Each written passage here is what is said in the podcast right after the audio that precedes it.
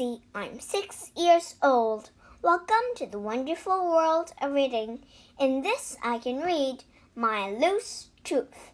大家好，我叫谢西西，我今年六岁。今天为大家讲的故事叫《My Loose Tooth》。I brush, I brush, I am in a rush. Oh no, my tooth, my tooth is loose.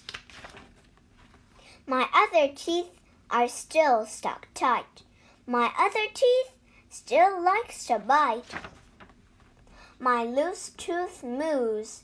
It twists around, back and forth, and up and down.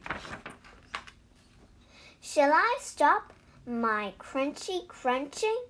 Should I stick to mushy munching?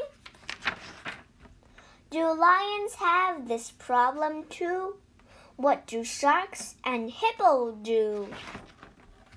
I smile, I frown, I growl, I stare.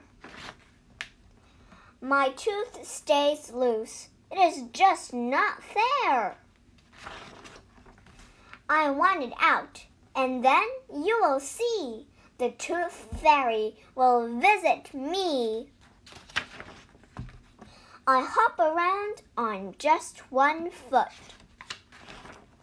I get tired. My tooth stays put.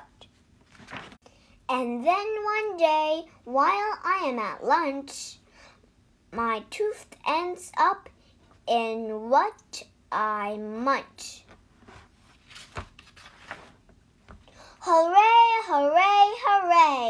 I shout. My tooth, my tooth is finally out. There is a hole in my mouth now. It will fill up. Do you know how? A brand new tooth will take its place, a brand new part of my old face. 在这故事里，我们学两个单词。第一个单词 frown，f r o w n，frown，皱眉头。